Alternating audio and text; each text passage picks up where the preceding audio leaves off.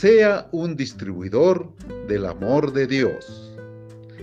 La gente pobre y humilde ya no aguanta tanto maltrato. Voy a entrar en acción y los pondré a salvo. Salmos 12, versículo 5. Dios tiene compasión de aquellos que enfrentan necesidades y sufrimientos. Jesús mostró el amor del Padre por las personas cuando sanó a los enfermos, dio alimento a quienes tenían hambre y especialmente cuando obtuvo con su muerte en la cruz el perdón de los pecados y la salvación de todos los que creen en Él.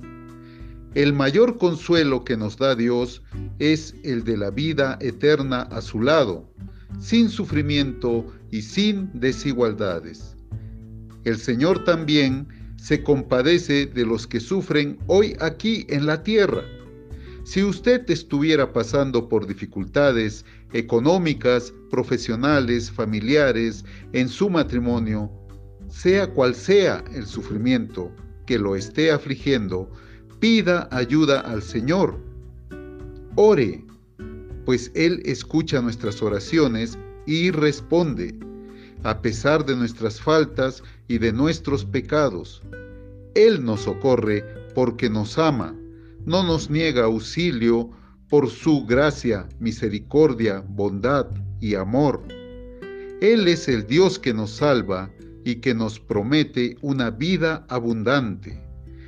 Si usted no está enfrentando dificultades en este momento, aproveche la oportunidad para servir a Dios ayudando a quien lo necesita. Lleve alimento, apoyo, afecto, amor y el único mensaje que puede consolar a aquellos que sufren, Jesucristo, nuestro Salvador y Señor, que trata y sana nuestros dolores y nos da paz. Dios llama a sus siervos a ser distribuidores de amor.